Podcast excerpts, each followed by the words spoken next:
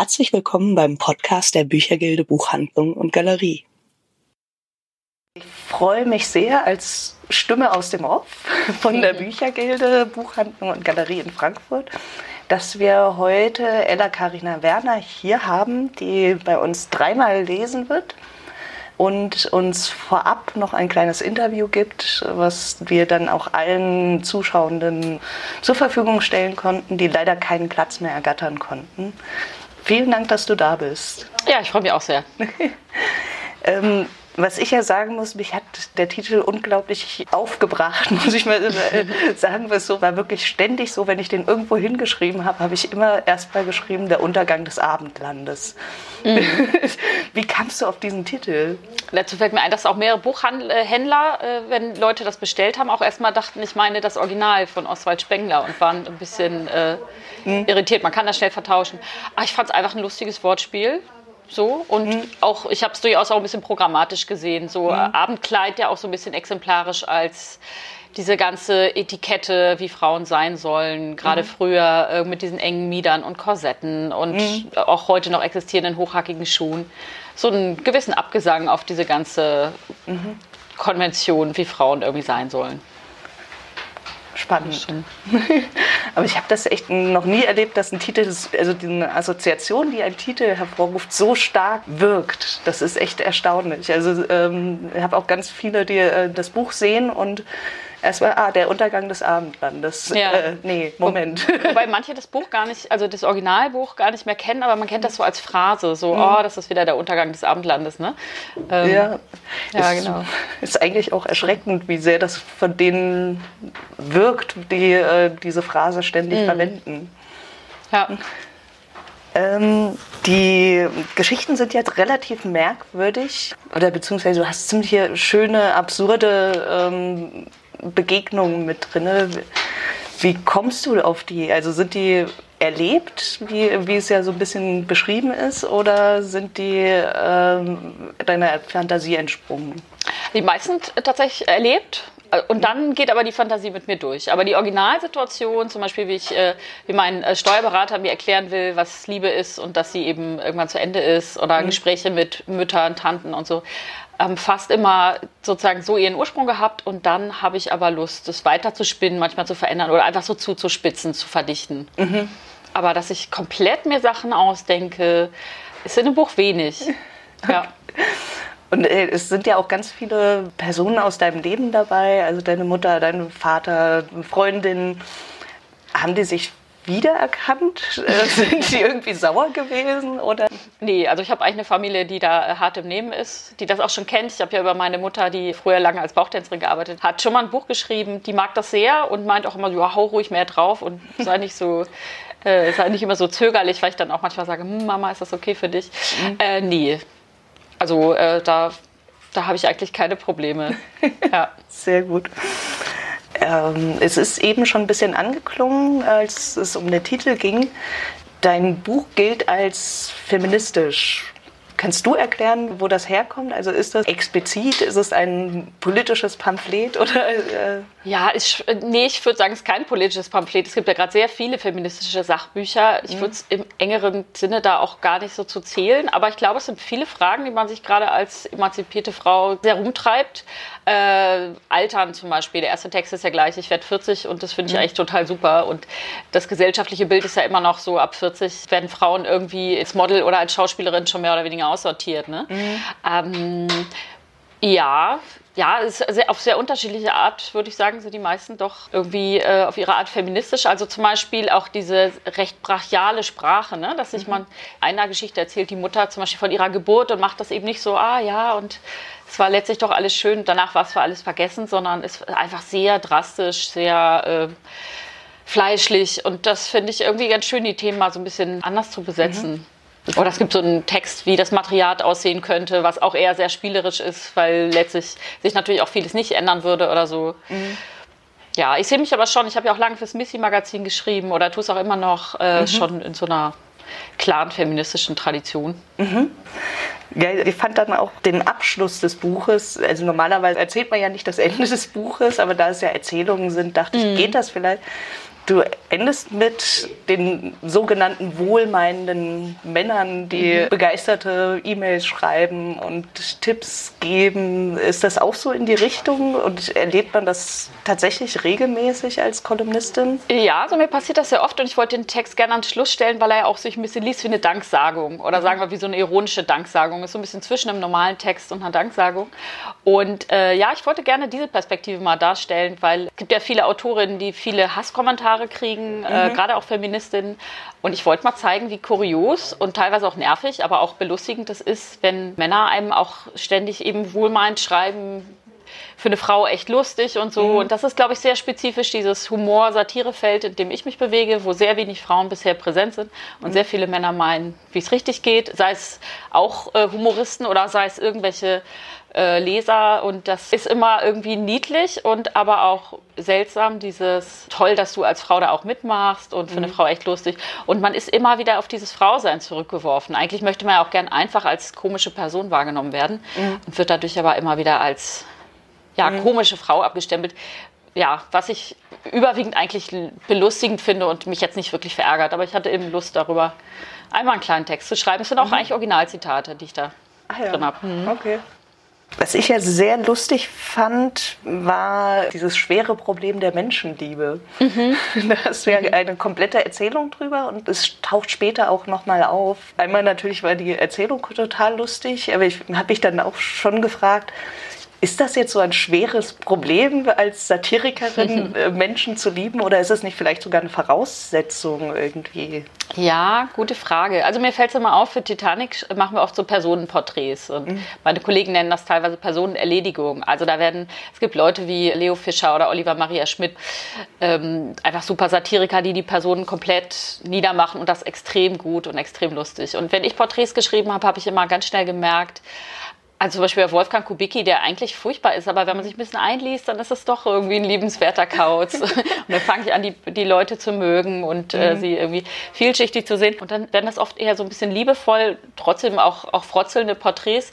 Und da habe ich angefangen, mich so ein bisschen damit zu beschäftigen. Wieso bin ich eigentlich in so einer knallharten Satirebranche als jemand, der immer ganz schnell die Leute in sein Herz schließt? Mhm. Und tatsächlich ist es ja auch oft so, dass man sagt, es ist besonders lustig, wenn man eben mit so einem misanthropischen, mit so einem bisschen menschenverachtenden Blick durch die Welt geht und so auch schreibt, so wie Thomas mhm. Bernhard das zum Beispiel gemacht hat und das auch sehr, mhm. sehr gut gemacht hat. Und so schreibe ich halt nicht. Und da habe ich halt irgendwie drüber nachgedacht, ob man komisch schreiben kann und trotzdem irgendwie mit so einer, mit so ein bisschen liebenswerten Blick drauf. Und ich habe versucht, dass das irgendwie klappt. Also letztlich mhm. ist der Text ein bisschen so wie so eine, wie so eine komik-theoretische Auseinandersetzung mit dem, was ich mache. Mhm. Mhm. Also es ist kein, deswegen letztlich kein großes, schwerwiegendes Problem in meinem Leben, sondern einfach Fragen, die ich mir so drumherum stelle. Mhm. Okay. Jetzt noch eine letzte Frage vielleicht. Das Buch ist, ist ja jetzt schon nachgedruckt worden. Also wir mussten auch direkt nochmal nachbestellen, sonst hätten wir für die Lesung gar keine Bücher mehr gehabt. Mhm. Hast du mit dem Erfolg gerechnet und wie fühlt sich das an, wenn so ein Buch nach, ich glaube, waren ja zwei Wochen oder sowas, keine Ahnung, sehr schnell schon die erste Auflage weg ist? Ja, war natürlich super. Es ist ja auch ein recht kleiner Verlag, der Satur Verlag. Ne? Das ist mhm. ja was anderes, als wenn du mit einem ganz großen startest. Und das hat mich unheimlich gefreut, dass mhm. es eben gut läuft. Und ja, natürlich kann ich nicht sagen, ich habe damit gerechnet. Selbst wenn ich es denken würde, würde ich es jetzt nicht sagen, glaube ich, weil das klingt immer sehr unsympathisch. Aber es ist tatsächlich so, dass ich selber mit dem Buch sehr zufrieden bin und äh, deswegen einfach total super finde, dass es gut mhm. ankommt. Ja, schön. Vielen Dank. Ich freue mich schon auf die Lesung, wenn wir dann auch aus dem Buch was hören werden. Und ja, dann danke, dass du mit uns gesprochen hast. Ich danke auch. Die Geschichten, die sind entstanden von meiner Hamburger Lesebühne. Liebe für alle heißt die. Da, also wir sind vier Autoren, die seit fast fünf Jahren jeden Monat zwei neue Geschichten immer dem Publikum abliefern. Und das ist für mich so ein persönliches Best-of. Und ja, auch so ein bisschen nach dem Publikum. Wenn das Publikum mal Geschichten hat durchfallen lassen, habe ich sie sofort nachts noch quasi unter Tränen verbrannt. Und, äh, aber alles, was übrig geblieben ist, ist in diesem Buch. Und ich lese euch einen ganz kurzen Text und dann noch zwei etwas längere. Der erste heißt Das hält die Liebe jung. Eine Zweierbeziehung ist schön. So eine richtige Liebesbeziehung zu zweit. Man ist sich ähnlich, schaut in dieselbe Richtung, hat dieselben Ansichten und das ist gut. Oder man ist sich unähnlich, hat verschiedene Ansichten und das ist vielleicht noch besser. Einer guckt fern und der andere kocht, Einer schläft und der andere wacht, eine Seele in zwei Körpern. Eine Dreierbeziehung würde mir allerdings auch gut gefallen. Einer schaut fern, der andere kocht und der dritte bringt schon mal den Müll raus. Alles geht viel schneller, außer die gute Nachtküsse und die Steuererklärung. Zwei schauen in dieselbe Richtung und der dritte in eine andere, das hält die Liebe jung. Wenn zwei sich streiten, macht der dritte schon mal das Abendbrot. Wenn einer den anderen vermöbelt, kann der dritte die häusliche Nothilfe rufen. Und bei den Schwiegereltern sitzt man nie als Zaungast allein. Eine Viererbeziehung hat aber auch was. Einer schaut fern, der zweite kocht, der dritte bringt den Müll raus und der vierte tut schon mal eine neue Tüte in den Mülleimer. Wenn zwei Sex wollen und zwei nicht, können die so lange das Klo schrubben. Das hält die Liebe jung. Zu viert kann man die herrlichsten Beziehungssoziogramme aufmalen. Zu viert kriegt man ein Großraumtaxi. Zu viert kann man immer Doppelkopf spielen. Zu viert ist jeder Abend ein geselliges Beisammensein. Zu viert kann man zu Fasching als die Terrorbande des NSU gehen, Arm in Arm. Beate, Uwe, Uwe und der Präsident des Bundesamtes für Verfassungsschutz. Wenn einer stirbt, bleibt niemand allein. Wenn noch einer stirbt, bleibt immer noch niemand allein. Wenn noch einer stirbt, dann schon. Aber dann hat der Letzte vielleicht schon einen schönen Batzen geerbt und das ist doch auch mal was.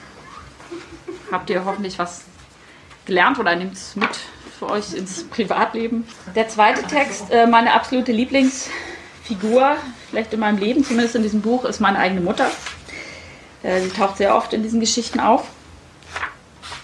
In diesem äh, Text geht es um Geburt. Wie ihr sehen könnt, ist das auch ein Thema, was mich selber demnächst wieder beschäftigt.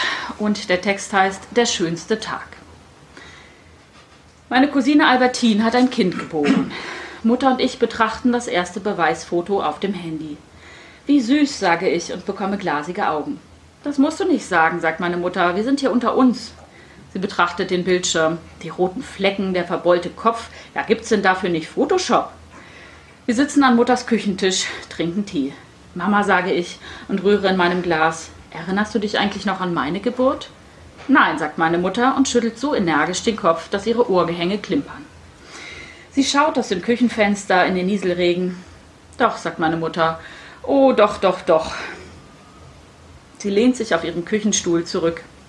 Ihre Augen sind auf einmal geweitet. Na dann, erzähl doch mal, stupse ich sie an. Nein, sagt Mutter. Ach komm, nur ein bisschen, sage ich. Das betrifft auch mich. Ich habe auch mitgemacht. Du und mitgemacht, ereifert sich Mutter. Das wüsste ich aber.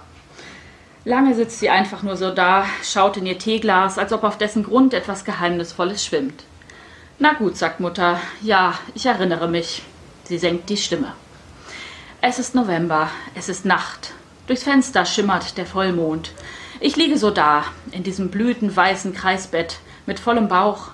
Darin steckst nämlich nicht nur du, sondern auch ein komplettes Käsefondue. Appenzeller, junger Gruyère, ich weiß es noch wie heute. Wir hatten am Abend bei den Nachbarn gefeiert. Es war zwei Wochen vor dem Termin. Ja, hätte ich denn ahnen können, dass du schon kommst? Sonst warst du ja immer eher fürs Trödeln. Stichwort Uni-Abschluss. Bei Gott, dieses Käsefondue war wirklich eine Wucht. Wo war ich nochmal? Ach ja, die ersten sachten Wehen sind bereits verebbt. Keine große Sache. Zwei Hebammen sitzen gelangweilt in der Ecke, spielen Bridge.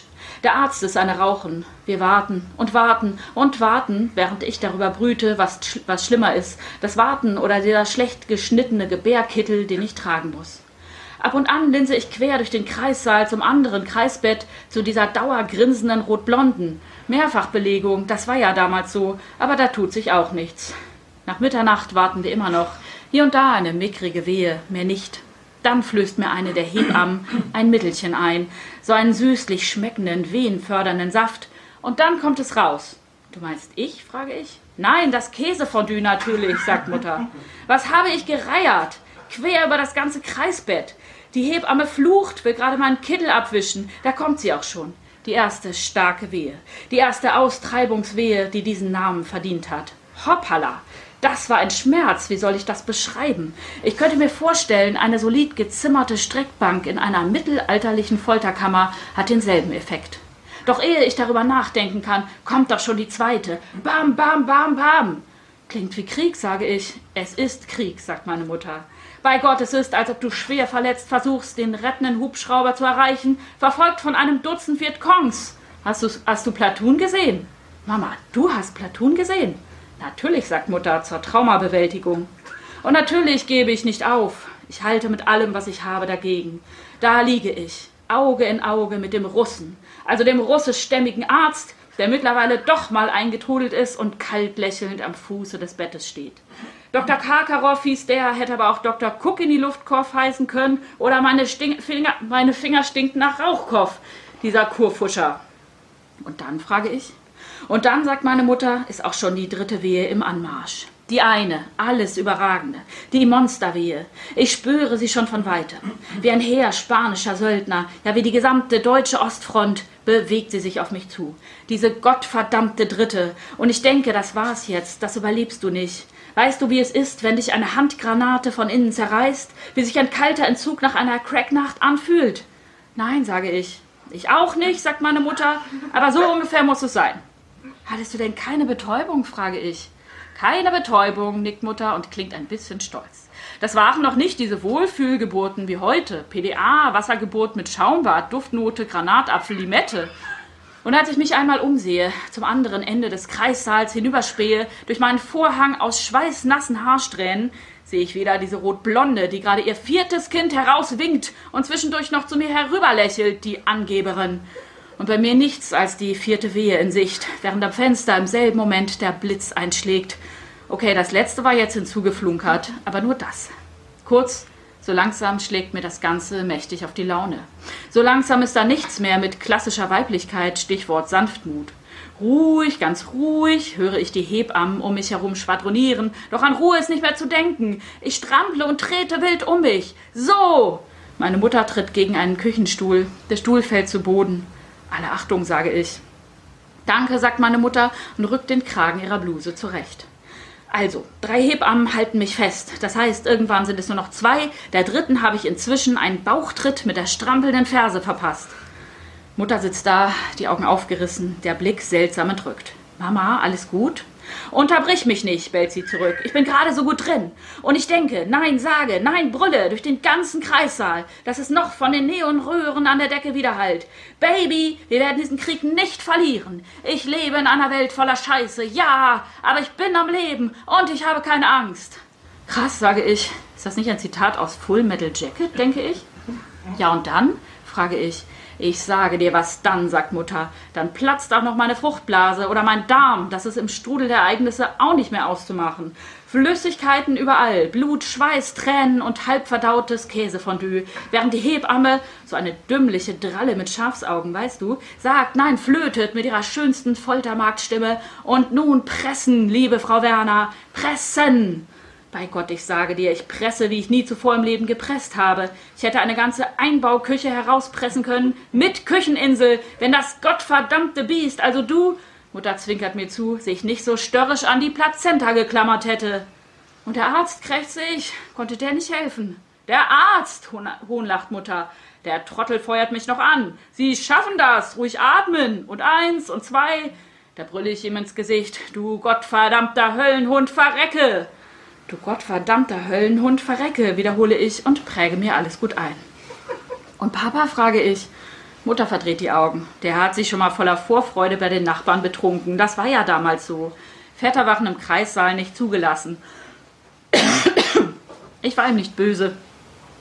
Irgendwas musste der alte Tu nicht gut, ja so lange zu machen. Und wann komme ich, frage ich. Das habe ich mich damals auch die ganze Zeit gefragt, knurrt, knurrt Mutter. Zunächst ist aber noch der Damm gebrochen bzw. gerissen, gefolgt von einem ohrenbetäubenden Schrei, ob aus meiner Kehle oder deiner, die du plötzlich irgendwo zwischen meinen Beinen baumeltest. Ja, da warst du. Da war ich, echoe ich, irgendwie erleichtert. Wenn du dein Baby im Arm hältst, sind alle Schmerzen vergessen, singt meine Mutter. Auch so eine Weisheit, aber bei mir nicht. Nie wieder, nie wieder, habe ich nur gestammelt, als ich dich im Arm hielt, aber das habe ich bei deinen Geschwistern später auch gesagt. Mutter trinkt ihren letzten Schluck Tee. Ich fühle mich irgendwie betreten. Das tut mir alles sehr leid, Mama, sage ich und wische mir den Schweiß von der Stirn. Das hättest du damals sagen sollen, schnaubt Mutter, anstatt auch noch die ersten 150 Nächte durchzubrüllen. Ihre hellen Augen funkeln mich an. Danke für alles, sage ich reumütig. Danke, danke, danke. Und ich dachte schon, du würdest es nie sagen, sagt meine Mutter mit sehr zufriedenem Blick. Und nun bräuchte sie dringend mal einen Schnaps. Ich hole kleine Gläser, wir trinken einen Kräuterbitter und dann noch einen.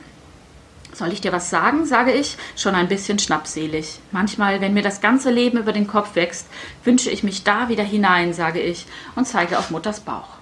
Manchmal, wenn du als Kind mal wieder deine Ausraster hattest, kam mir derselbe Gedanke, lächelt meine Mutter. Und willst du auch noch wissen, wie du gezeugt wurdest? erkundigt sie sich, jetzt wo ich gerade so in Fahrt bin. Auch wenn das natürlich spannend klänge, sage ich, heute lieber nicht. Ich müsse das eben Gehörte erstmal verarbeiten, so die nächsten sieben, acht Jahre. Ein andermal, sage ich salomonisch, ein andermal bestimmt. Dankeschön.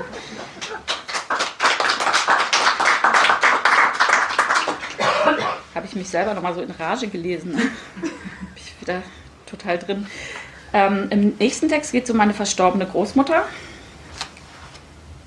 Und ich glaube, sie hätte sich darüber sehr gefreut, dass ich über sie geschrieben habe. Der Text heißt Lachen.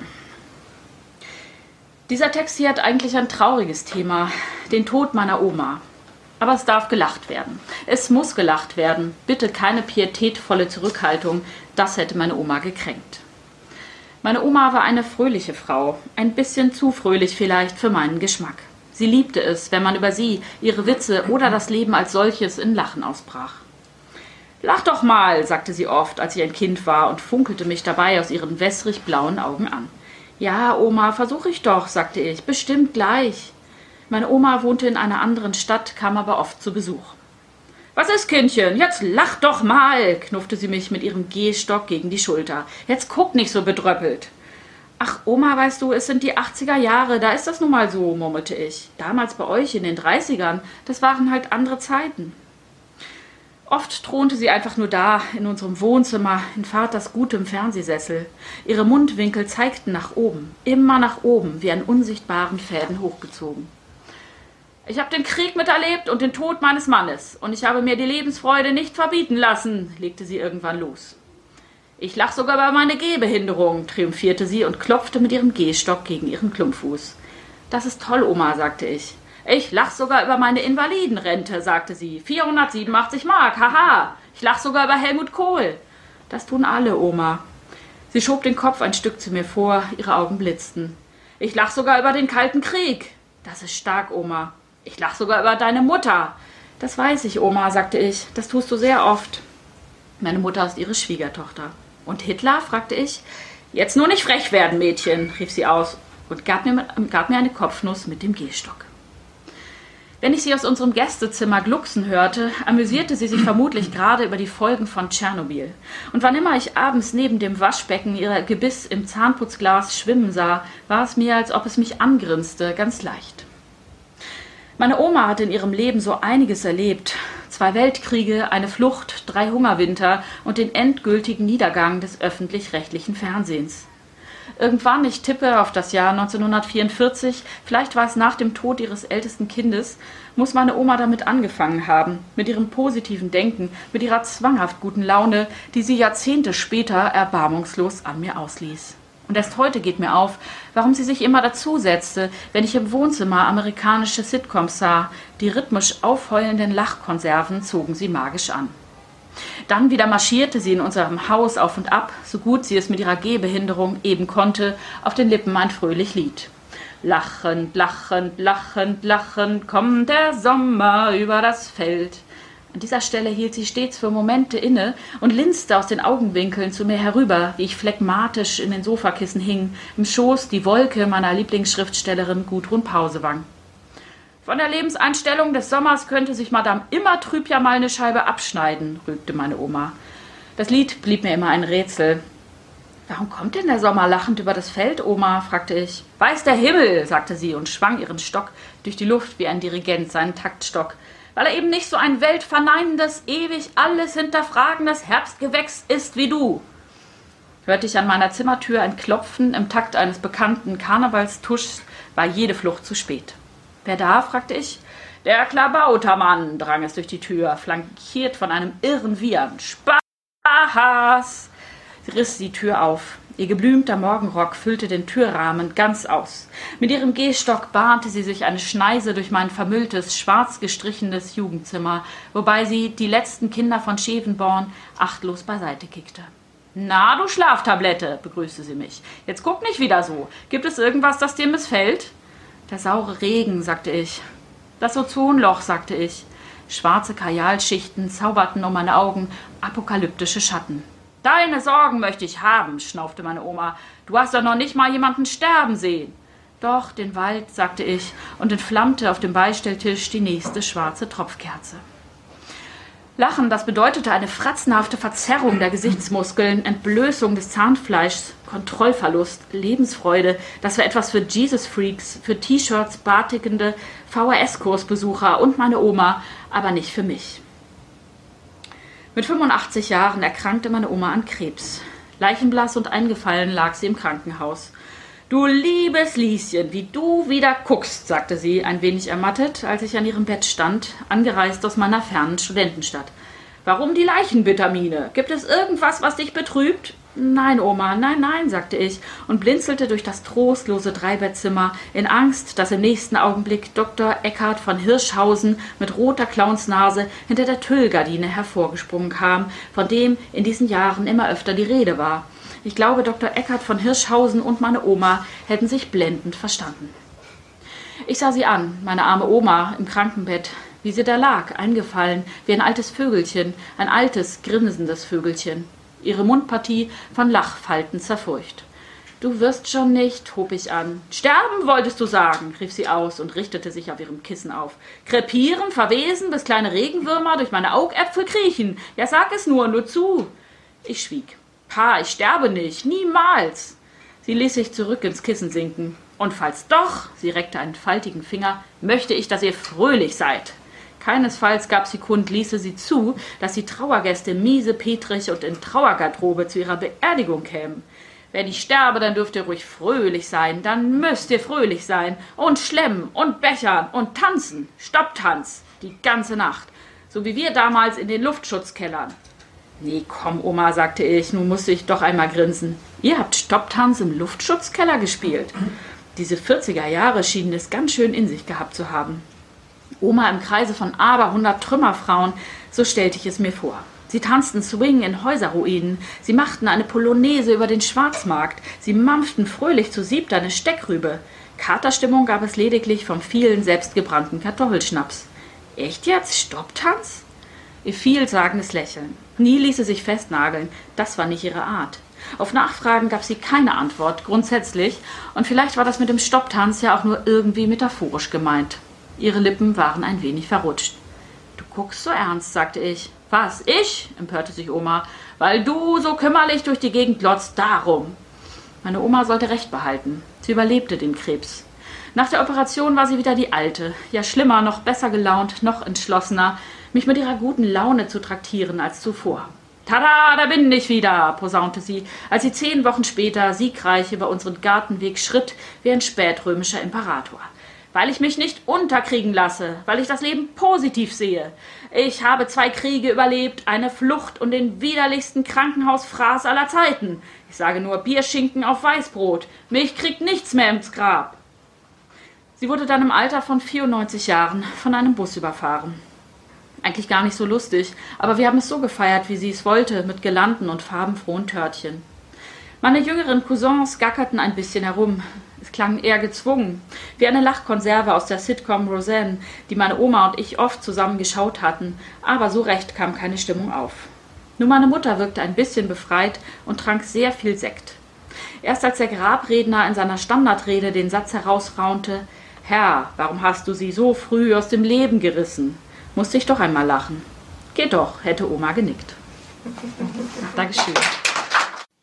Das war der Podcast der Büchergilde Buchhandlung und Galerie. Vielleicht hören wir uns bald wieder.